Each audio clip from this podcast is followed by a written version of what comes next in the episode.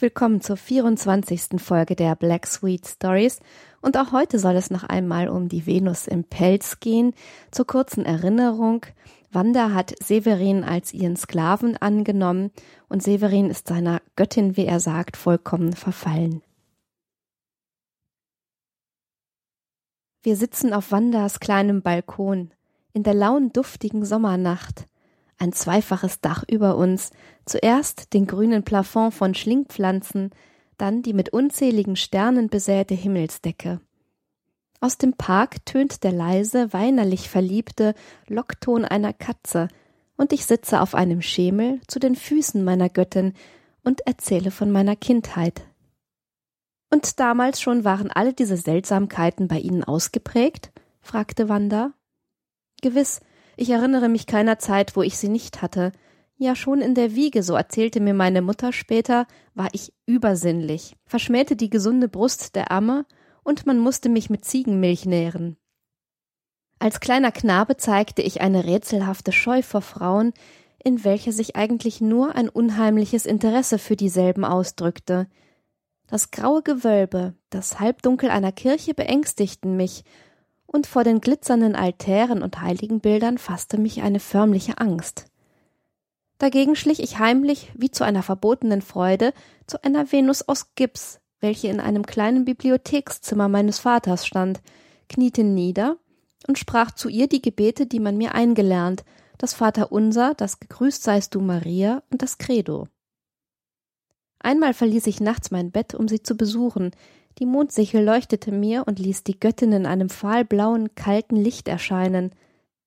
Ich warf mich vor ihr nieder, küsste ihre kalten Füße, wie ich es bei unseren Landleuten gesehen hatte, wenn sie die Füße des toten Heilands küssten. Eine unbezwingliche Sehnsucht ergriff mich. Ich stieg empor und umschlang den schönen kalten Leib und küsste die kalten Lippen. Da sank ein tiefer Schauer auf mich herab und ich entfloh und im Traume war es mir, als stünde die Göttin vor meinem Lager und drohe mir mit erhobenem Arm. Man schickte mich frühzeitig in die Schule, und so kam ich bald an das Gymnasium und ergriff alles mit Leidenschaft, was mir die antike Welt zu erschließen versprach. Ich war bald mit den Göttern Griechenlands vertrauter als mit der Religion Jesu. Ich gab mit Paris, Venus den verhängnisvollen Apfel. Ich sah Troja brennen und folgte Odysseus auf seinen Irrfahrten. Die Urbilder alles Schönen senkten sich tief in meine Seele, und so zeigte ich zu jener Zeit, wo andere Knaben sich roh und unflätig gebären, einen unüberwindlichen Abscheu gegen alles Niedere, Gemeine, Unschöne. Als etwas ganz besonders Niederes und Unschönes erschien jedoch dem reifenden Jüngling die Liebe zum Weibe, so wie sie sich ihm zuerst in ihrer vollen Gewöhnlichkeit zeigte. Ich mied jede Berührung mit dem schönen Geschlechte, kurz, ich war übersinnlich bis zur Verrücktheit. Meine Mutter bekam, ich war damals etwa vierzehn Jahre alt, ein reizendes Stubenmädchen, jung, hübsch, mit schwellenden Formen.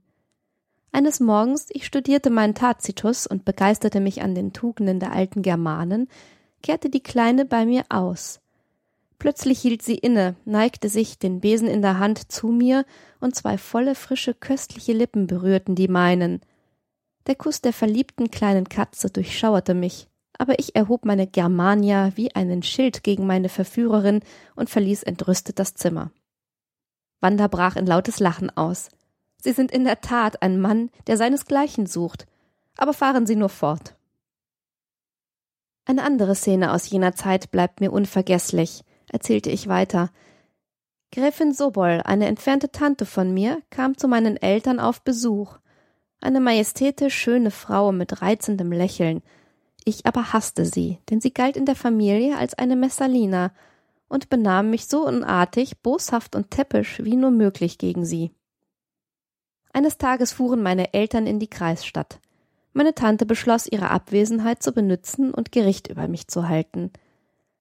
Unerwartet trat sie in ihrer pelzgefütterten Kasabaika herein, gefolgt von der Köchin, Küchenmagd und der kleinen Katze, die ich verschmäht hatte. Ohne viel zu fragen ergriffen sie mich und banden mich trotz meiner heftigen Gegenwehr an Händen und Füßen. Dann schürzte meine Tante mit einem bösen Lächeln den Ärmel empor und begann mich mit einer großen Rute zu hauen, und sie hieb so tüchtig, dass Blut floss und ich zuletzt trotz meinem Heldenmut schrie und weinte und um Gnade bat. Sie ließ mich hierauf losbinden, aber ich musste ihr knien, für die Strafe danken und die Hand küssen. Nun sehen Sie den übersinnlichen Toren. Unter der Rute der schönen, üppigen Frau, welche mir in ihrer Pelzjacke wie eine zürnende Monarchin erschien, erwachte in mir zuerst der Sinn für das Weib, und meine Tante erschien mir fortan als die reizendste Frau auf Gottes Erdboden. Meine katholische Strenge, meine Scheu vor dem Weibe waren eben nichts als ein auf das höchste getriebener Schönheitssinn. Die Sinnlichkeit wurde in meiner Fantasie jetzt zu einer Art Kultur, und ich schwur mir, ihre heiligen Empfindungen ja nicht an ein gewöhnliches Wesen zu verschwenden, sondern für eine ideale Frau womöglich die Liebesgöttin selbst aufzusparen. Ich kam sehr jung an die Universität und in die Hauptstadt, in welcher meine Tante wohnte. Meine Stube glich damals jener des Doktor Faust. Alles stand in derselben wirr und kraus, hohe Schränke mit Büchern vollgepfropft, welche ich um Spottpreise bei einem jüdischen Antiquar in der Servanica erhandelte, Globen, Atlanten, Fiolen, Himmelskarten, Tiergerippe, Totenköpfe, Büsten großer Geister, hinter dem großen grünen Ofen konnte jeden Augenblick Mephistopheles als fahrender Scholast hervortreten. Ich studierte alles durcheinander, ohne System, ohne Wahl. Chemie, Alchemie, Geschichte, Astronomie, Philosophie, die Rechtswissenschaften, Anatomie und Literatur, las Homer, Virgil, Ossian, Schiller, Goethe, Shakespeare, Cervantes, Voltaire, Molière, den Koran, den Kosmos, Casanovas Memoiren. Ich wurde jeden Tag wirrer, fantastischer und übersinnlicher. Und immer hatte ich ein schönes, ideales Weib im Kopfe, das mir von Zeit zu Zeit gleich einer Vision auf Rosen gebettet, von Amoretten umringt, zwischen meinen Lederbänden und Totenbeinen erschien. Bald in olympischer Toilette, mit dem strengen weißen Antlitz der gipsenen Venus, bald mit den üppigen braunen Flechten, den lachenden blauen Augen und der rotsamtenen Hermelin besetzten Kasabaika meiner schönen Tante. Eines Morgens, nachdem sie mir wieder mit vollem lachenden Liebreiz aus dem goldenen Nebel meiner Fantasie aufgetaucht war, ging ich zur Gräfin Sobol, welche mich freundlich, ja herzlich empfing und mir zum Willkommen einen Kuss gab, der alle meine Sinne verwirrte. Sie war jetzt wohl nahe vierzig Jahre, aber wie die meisten jener unverwüstlichen Lebefrauen noch immer begehrenswert. Sie trug auch jetzt stets eine pelzbesetzte Jacke, und zwar diesmal von grünem Samt und mit braunem Edelmarder, aber von jener Strenge, die mich damals an ihr entzückt hatte, war nichts zu entdecken. Im Gegenteil, sie war so wenig grausam gegen mich, dass er mir ohne viel Umstände die Erlaubnis gab, sie anzubeten. Sie hatte meine übersinnliche Torheit und Unschuld nur zu bald entdeckt, und es machte ihr Vergnügen, mich glücklich zu machen. Und ich, ich war in der Tat selig wie ein junger Gott. Welcher Genuss war es für mich, wenn ich, vor ihr auf den Knien liegend, ihre Hände küssen durfte, mit denen sie mich damals gezüchtigt hatte. Ach, was für wunderbare Hände, von so schöner Bildung, so fein und voll und weiß, und mit welch allerliebsten Grübchen. Ich war eigentlich nur in diese Hände verliebt. Ich trieb mein Spiel mit ihnen, ließ sie in dem dunklen Pelz auf und abtauchen. Ich hielt sie gegen die Flamme und konnte mich nicht satt sehen an ihnen. Wanda betrachtete unwillkürlich ihre Hände, ich bemerkte es und musste lächeln. Wie zu jeder Zeit das Übersinnliche bei mir überwog, sehen Sie durchaus, dass ich bei meiner Tante in die grausamen Rutenhiebe, welche ich von ihr empfangen hatte, und bei einer jungen Schauspielerin, welcher ich etwa zwei Jahre später den Hof machte, nur in ihre Rollen verliebt war. Ich habe dann auch für eine sehr achtbare Frau geschwärmt, welche die unnahbare Tugend spielte, um mich schließlich an einen reichen Juden zu verraten. Sehen Sie, weil ich von einer Frau, welche die strengsten Grundsätze, die idealsten Empfindungen heuchelte, betrogen, verkauft wurde, deshalb hasse ich diese Sorte poetischer, sentimentaler Tugenden so sehr. Geben Sie mir ein Weib, das ehrlich genug ist, mir zu sagen, ich bin eine Pompadour, eine Lucretia Borgia, und ich will sie anbeten. Wanda stand auf und öffnete das Fenster. Sie haben eine eigentümliche Manier, die Fantasie zu erhitzen, einem alle Nerven aufzuregen, alle Pulse höher schlagen zu machen. Sie geben dem Laster eine Aureole, wenn es nur ehrlich ist. Ihr Ideal ist eine kühne, geniale Kurtisane. Oh, Sie sind mir der Mann, eine Frau von Grund aus zu verderben. Mitten in der Nacht klopfte es an mein Fenster. Ich stand auf, öffnete und schrak zusammen. Draußen stand Venus im Pelz, genau so, wie sie mir das erste Mal erschienen war. Sie haben mich mit ihren Geschichten aufgeregt. Ich wälze mich auf meinem Lager und kann nicht schlafen, sprach sie. Kommen Sie jetzt zu mir, mir Gesellschaft zu leisten. Im Augenblicke. Als ich eintrat, kauerte Wanda vor dem Kamin, in dem sie ein kleines Feuer angefacht hatte. Der Herbst meldet sich, begann sie. Die Nächte sind schon recht kalt. Ich fürchte Ihnen zu missfallen, aber ich kann meinen Pelz nicht abwerfen, ehe das Zimmer nicht warm genug ist.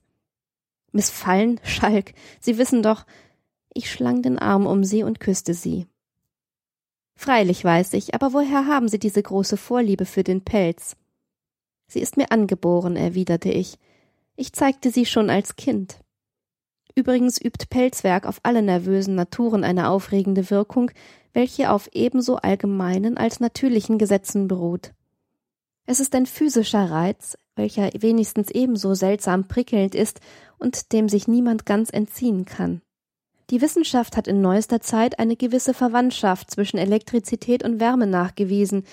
Verwandt sind ja jedenfalls ihre Wirkungen auf den menschlichen Organismus. Die heiße Zone erzeugt leidenschaftlichere Menschen, eine warme Atmosphäre Aufregung, genauso die Elektrizität. Daher der hexenhaft wohltätige Einfluss, welchen die Gesellschaft von Katzen auf reizbare geistige Menschen übt, und diese langgeschwänzten Grazien der Tierwelt, diese niedlichen, funkensprühenden elektrischen Batterien zu den Lieblingen eines Mohammed, Kardinal Richelieu, Crébillon, Rousseau, Wieland gemacht hat. Eine Frau, die also einen Pelz trägt, rief Wanda, ist also nichts anderes als eine große Katze, eine verstärkte elektrische Batterie? Gewiss, erwiderte ich, und so erkläre ich mir auch die symbolische Bedeutung, welche der Pelz als Attribut der Macht und Schönheit bekam. In diesem Sinne nahmen ihn in früheren Zeiten Monarchen und ein gebietender Adel durch Kleiderordnungen ausschließlich für sich in Anspruch und große Maler für die Königinnen der Schönheit. So fand ein Raphael für die göttlichen Formen der Fornarina, Tizian für den rosigen Leib seiner Geliebten keinen köstlicheren Rahmen als dunklen Pelz. Ich danke für die gelehrt erotische Abhandlung, sprach Wanda, aber Sie haben mir nicht alles gesagt. Sie verbinden noch etwas ganz Apartes mit dem Pelz. Allerdings, rief ich, ich habe Ihnen schon wiederholt gesagt, dass im Leiden ein seltsamer Reiz für mich liegt, das nicht so sehr imstande ist, meine Leidenschaft anzufachen, als die Tyrannei, die Grausamkeit und vor allem die Treulosigkeit eines schönen Weibes. Und dieses Weib, dieses seltsame Ideal aus der Ästhetik des Hässlichen, die Seele eines Nero im Leib einer Phryne, kann ich mir nicht ohne Pelz denken. Ich begreife, warf Wanda ein, er gibt einer Frau etwas Herrisches, Imponierendes. Es ist nicht das allein, fuhr ich fort. Sie wissen, dass ich ein Übersinnlicher bin, dass bei mir alles mehr in der Fantasie wurzelt und von dort seine Nahrung empfängt. Ich war früh entwickelt und überreizt, als ich mit zehn Jahren etwa die Legende der Märtyrer in die Hand bekam. Ich erinnere mich, dass ich mit einem Grauen, das eigentlich Entzücken war, las, wie sie im Kerker schmachteten, auf den Rost gelegt mit Pfeilen durchschossen, in pechgesotten wilden Tieren vorgeworfen, an das Kreuz geschlagen wurden und das Entsetzlichste mit einer Art Freude litten. Leiden, grausame Qualen erdulden, schien mir fortan als ein Genuss, und ganz besonders durch ein schönes Weib. Da ich mir von jeher alle Poesie wie alles Dämonische im Weibe konzentrierte. Ich trieb mit denselben einen förmlichen Kultus. Ich sah in der Sinnlichkeit etwas Heiliges, ja das einzig Heilige, in dem Weibe und seiner Schönheit etwas Göttliches, in dem die wichtigste Aufgabe des Daseins, die Fortpflanzung der Gattung vor allem ihr Beruf ist, ich sah im Weibe die Personifikation der Natur, die Isis und in dem Manne ihren Priester, ihren Sklaven und sah sie ihm gegenüber grausam wie die Natur, welche, was ihr gedient hat, von sich stößt, sobald sie seiner nicht mehr bedarf, während ihm noch ihre Misshandlungen, ja der Tod durch sie zur wollüstigen Seligkeit werden. Ich beneidete König Gunther, den die gewaltige Brunhilde in der Brautnacht band, den armen Troubadour, den seine launische Herren in Wolfsfälle nähen ließ, um ihn dann gleich einem Wild zu jagen. Ich beneidete den Ritter Tirat, den die kühne Amazone Scharka durch List im Walde bei Prag gefangen nahm, auf die Burg Divin schleppte und, nachdem sie sich einige Zeit mit ihm vertrieben hatte, auf das Rad flechten ließ. Abscheulich, rief Wanda. Ich würde Ihnen wünschen, dass Sie einem Weibe dieser wilden Rasse in die Hände fielen. Im Wolfsfell unter den Zähnen der Rüden oder auf dem Rade würde Ihnen schon die Poesie vergehen. Glauben Sie? Ich glaube nicht. Sie sind wirklich nicht ganz gescheit. Möglich, aber hören Sie weiter. Ich las fortan mit einer wahren Gier Geschichten, in denen die furchtbarsten Grausamkeiten geschildert, und sah mit besonderer Lust Bilder, Stiche, auf denen sie zur Darstellung kamen, und alle die blutigen Tyrannen, die je auf einem Throne saßen, die Inquisitoren, welche die Ketzer foltern, braten, schlachten ließen, alle jene Frauen, welche in den Blättern der Weltgeschichte als wollüstig, schön und gewalttätig verzeichnet sind, wie Libussa, Lucretia Borgia, Agnes von Ungarn, Königin Margot, Isabeau, die Sultanin Roxolane, die russischen Zarinnen des vorigen Jahrhunderts, alle sah ich in Pelzen oder hermelinverbrämten Roben. Und so erweckt ihnen jetzt der Pelz ihre seltsamen Fantasien, rief Wanda, und sie begann zu gleicher Zeit mit ihrem prächtigen Pelzmantel kokett zu drapieren, so dass die dunklen, glänzenden Zobelfelle entzückend um ihre Brüste, ihre Arme spielten. Nun, wie ist Ihnen jetzt zumute? Fühlen Sie sich schon halb gerädert? Ihre grünen, durchdringenden Augen ruhten mit einem seltsamen, höhnischen Behagen auf mir, als ich mich von den Leidenschaften übermannt, vor ihr niederwarf und die Arme um sie schlang. Ja, Sie haben in mir meine Lieblingsfantasie erweckt, rief ich, die lange genug geschlummert. Und diese wäre, sie legte die Hand auf meinen Nacken. Mich ergriff unter dieser kleinen, warmen Hand, unter ihrem Blick, der zärtlich forschend durch die halbgeschlossenen Lider auf mich fiel, eine süße Trunkenheit.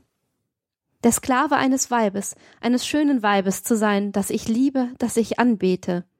Und dass sie dafür misshandelt, unterbrach mich Wanda lachend. Ja, das mich bindet und peitscht, das mir Fußtritte gibt, während es einem anderen gehört. Und dass, wenn sie durch Eifersucht wahnsinnig gemacht, dem beglückten Nebenbuhler entgegentreten, in seinem Übermute, so weit geht, sie an denselben zu verschenken und seiner Rohheit preisgeben. Warum nicht? Gefällt Ihnen das Schlusstableau weniger? Ich sah Wanda erschreckt an. Sie übertreffen meine Träume. Ja, wir Frauen sind erfinderisch, sprach sie. Geben Sie acht, wenn Sie Ihr Ideal finden, kann es leicht geschehen, dass es Sie grausamer behandelt, als Ihnen lieb ist. Ich fürchte, ich habe mein Ideal bereits gefunden, rief ich und presste mein glühendes Antlitz in ihren Schoß. Doch nicht mich, rief Wanda, warf den Pelz ab und sprang lachend im Zimmer herum. Sie lachte noch, als ich die Treppe hinabstieg, und als ich nachdenkend im Hofe stand, hörte ich noch oben ihr mutwilliges, ausgelassenes Gelächter. Soll ich Ihnen also Ihr Ideal verkörpern? sprach Wanda schelmisch, als wir uns heute im Parke trafen. Anfangs fand ich keine Antwort. In mir kämpften die widersprechendsten Empfindungen. Sie ließ sich indes auf eine der steinernen Bänke nieder und spielte mit einer Blume. Nun, soll ich? Ich kniete nieder und fasste ihre Hände. Ich bitte Sie noch einmal, werden Sie meine Frau, mein treues, ehrliches Weib. Können Sie das nicht, dann seien Sie mein Ideal aber dann ganz, ohne Rückhalt, ohne Milderung. Sie wissen, dass ich in einem Jahre Ihnen meine Hand reichen will, wenn Sie der Mann sind, den ich suche, entgegnete Wanda sehr ernst. Aber ich glaube, Sie würden mir dankbarer sein, wenn ich Ihnen Ihre Fantasie verwirkliche. Nun, was ziehen Sie vor? Ich glaube, dass alles, was mir in meiner Einbildung vorschwebt, in Ihrer Natur liegt. Sie täuschen sich.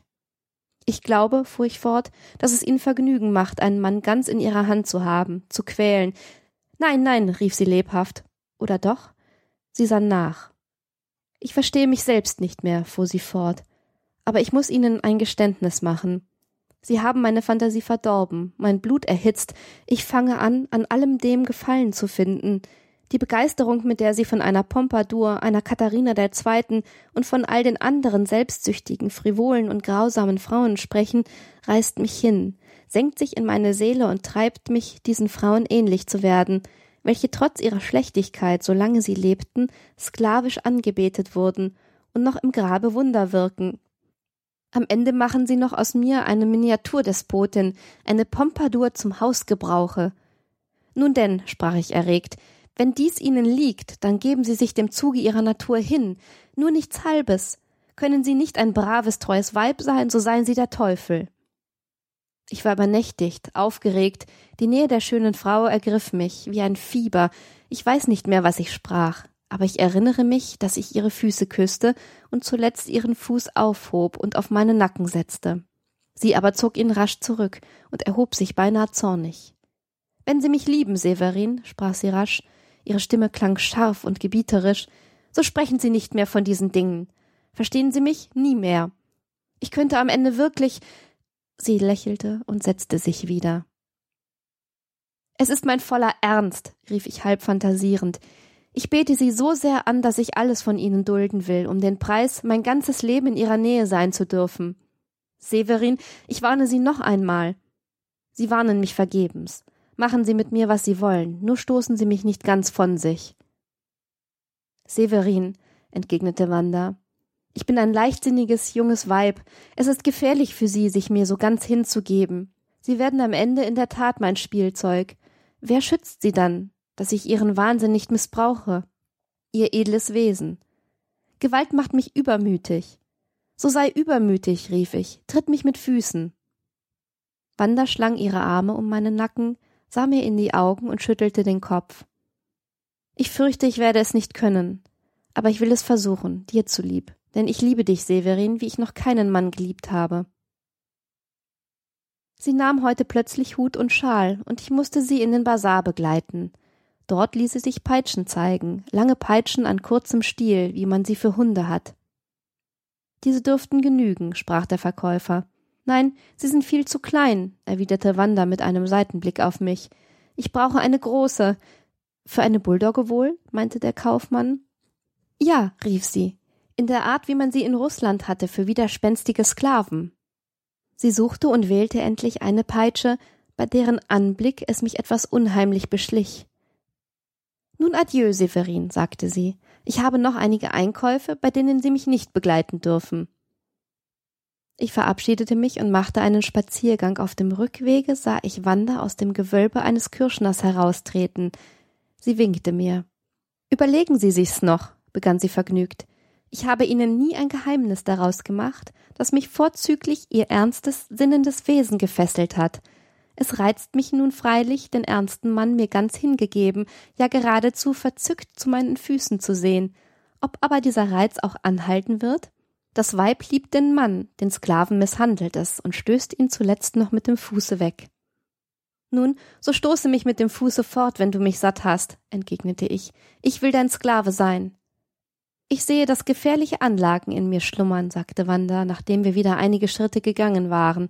Du wächst sie und nicht zu deinem Besten. Du verstehst es, die Genusssucht, die Grausamkeit, den Übermut so verlockend zu schildern, was wirst du sagen, wenn ich mich darin versuche und wenn ich es zuerst an dir versuche, wie Dionys, welcher den Erfinder des eisernen Ochsen zuerst in demselben braten ließ, um sich zu überzeugen, ob sein Jammern, sein Todesröcheln auch wirklich wie das Brüllen eines Ochsen klinge. Vielleicht bin ich so ein weiblicher Dionys. So sei es, rief ich, dann ist meine Fantasie erfüllt. Ich gehöre dir im Guten oder Bösen, wähle du selbst. Mich treibt das Schicksal, das in meiner Brust ruht, dämonisch, übermächtig. Mein Geliebter, ich will dich heute und morgen nicht sehen und übermorgen erst am Abend und dann als meinen Sklaven. Deine Herrin Wanda. Als meinen Sklaven war unterstrichen. Ich las das Billett, das ich früh am Morgen erhielt, noch einmal, ließ mir dann einen Esel, ein echtes Gelehrtentier, satteln und ritt in das Gebirge, um meine Leidenschaft, meine Sehnsucht in der großartigen Karpatennatur zu betäuben. Da bin ich wieder, müde, hungrig, durstig und vor allem verliebt. Ich kleide mich rasch um und klopfe wenige Augenblicke danach an ihre Türe. Herein! Ich trete ein. Sie steht mitten im Zimmer, in einer weißen Atlasrobe, welche wie Licht an ihr herunterfließt, und einer Kasabaika von scharlachrotem Atlas mit reichem, üppigen Hermelinbesatz. In dem gepuderten, schneeigen Haar ein kleines Diamantendiadem, die Arme auf der Brust gekreuzt, die Brauen zusammengezogen. Wanda! Ich eile auf sie zu, will den Arm um sie schlingen, sie küssen. Sie tritt einen Schritt zurück und misst mich von oben bis unten. Sklave! Herrin, ich knie nieder und küsse den Saum ihres Gewandes. So ist es recht. Oh, wie schön du bist. Gefall ich dir? Sie trat vor den Spiegel und betrachtete sich mit stolzem Wohlgefallen. Ich werde noch wahnsinnig. Sie zuckte verächtlich mit der Unterlippe und sah mich mit halbgeschlossenen Lidern spöttisch an. Gib mir die Peitsche. Ich blickte im Zimmer umher. Nein, rief sie, bleib nur knien. Sie schritt zum Kamine, nahm die Peitsche vom Sims und ließ sie, mich mit einem Lächeln betrachtend, durch die Luft pfeifen. Dann schürzte sie den Ärmel ihrer Pelzjacke langsam auf. Wunderbares Weib, rief ich. Schweig, Sklave! Sie blickte plötzlich finster, ja wild, und hieb mich mit der Peitsche. Im nächsten Augenblick schlang sie jedoch den Arm zärtlich um meinen Nacken und bückte sich mitleidig zu mir. Hab ich dir wehgetan? fragte sie halb verschämt, halb ängstlich. Nein, entgegnete ich. Und wenn es wäre, mir sind Schmerzen, die du mir bereitest, ein Genuss. Peitsche mich nur, wenn es dir Vergnügen macht. Aber es macht mir kein Vergnügen. Wieder ergriff mich jene seltsame Trunkenheit. Peitsche mich, bat ich, peitsche mich ohne Erbarmen. Wanda schwang die Peitsche und traf mich zweimal. Hast du jetzt genug? Nein. Im Ernste nein? Peitsche mich, ich bitte dich, es ist mir ein Genuss. Ja, weil du gut weißt, dass es nicht mein Ernst ist, erwiderte sie, dass ich nicht das Herz habe, dir weh zu tun. Mir widerstrebt das ganze rohe Spiel. Wäre ich wirklich das Weib, das einen Sklaven peitscht, du würdest dich entsetzen. Nein, Wanda, sprach ich, ich liebe dich mehr als mich selbst. Ich bin dir hingegeben auf Tod und Leben. Du kannst im Ernste mit mir anfangen, was dir beliebt, ja, was dir nur dein Übermut eingibt. Severin, tritt mich mit Füßen, rief ich und warf mich, das Antlitz zur Erde, vor ihr nieder. Ich hasse alles, was Komödie ist, sprach Wanda ungeduldig. Nun, so misshandle mich im Ernste. Eine unheimliche Pause. Severin, ich warne dich noch ein letztes Mal, begann Wanda. Wenn du mich liebst, so sei grausam gegen mich, flehte ich, das Auge zu ihr erhoben. Wenn ich dich liebe, wiederholte Wanda. Nun gut. Sie trat zurück und betrachtete mich mit einem finsteren Lächeln. So sei denn mein Sklave und fühle, was es heißt, in die Hände eines Weibes gegeben zu sein. Und in demselben Augenblicke gab sie mir einen Fußtritt. Nun, wie behagt dir das, Sklave? Dann schwang sie die Peitsche. Richte dich auf.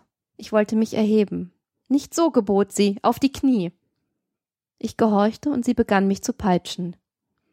Die Hiebe fielen rasch und kräftig auf meinen Rücken, meine Arme, ein jeder schnitt in mein Fleisch und brannte hier fort, aber die Schmerzen entzückten mich, denn sie kamen ja von ihr, die ich anbetete, für die ich jede Stunde bereit war, mein Leben zu lassen. Jetzt hielt sie inne. Ich fange an, Vergnügen daran zu finden, sprach sie. Für heute ist es genug, aber mich ergreift eine teuflische Neugier, zu sehen, wie weit deine Kraft reicht, deine grausame Lust, dich unter meiner Peitsche beben, sich krümmen zu sehen und endlich dein Stöhnen, dein Jammern zu hören, und sofort bis du um Gnade bittest und ich ohne Erbarmen fortpeitsche, bis dir die Sinne schwinden. Du hast gefährliche Elemente in meiner Natur geweckt, nun aber steh auf. Ich ergriff ihre Hand, um sie an meine Lippen zu drücken. Welche Frechheit! Sie stieß mich mit dem Fuße von sich. Aus meinen Augen, Sklave. Nachdem ich die Nacht wie im Fieber in wirren Träumen gelegen, bin ich erwacht. Es dämmerte kaum. Was ist wahr von dem, was in meiner Erinnerung schwebt? Was habe ich erlebt und was nur geträumt? Gepeitscht bin ich worden, das ist gewiss. Ich fühle noch jeden einzelnen Hieb. Ich kann die roten brennenden Streifen an meinem Leib zählen. Und sie hat mich gepeitscht. Ja, jetzt weiß ich alles. Meine Fantasie ist Wahrheit geworden. Wie ist mir? Hat mich die Wirklichkeit meines Traumes enttäuscht? Nein, ich bin nur etwas müde, aber ihre Grausamkeit erfüllt mich mit Entzücken. Oh, wie ich sie liebe, sie anbete. Ach, dies alles drückt nicht im entferntesten aus, was ich für sie empfinde, wie ich mich ganz ihr hingegeben fühle. Welche Seligkeit, ihr Sklave zu sein. Und an dieser Stelle verlassen wir Severin und Wanda. Das war es mit der 24. Folge der Black Sweet Stories. Ich hoffe, es hat euch Spaß gemacht und ihr seid auch beim nächsten Mal wieder mit dabei. Ich wünsche euch eine super schöne Zeit bis dahin. Macht es gut und tschüss.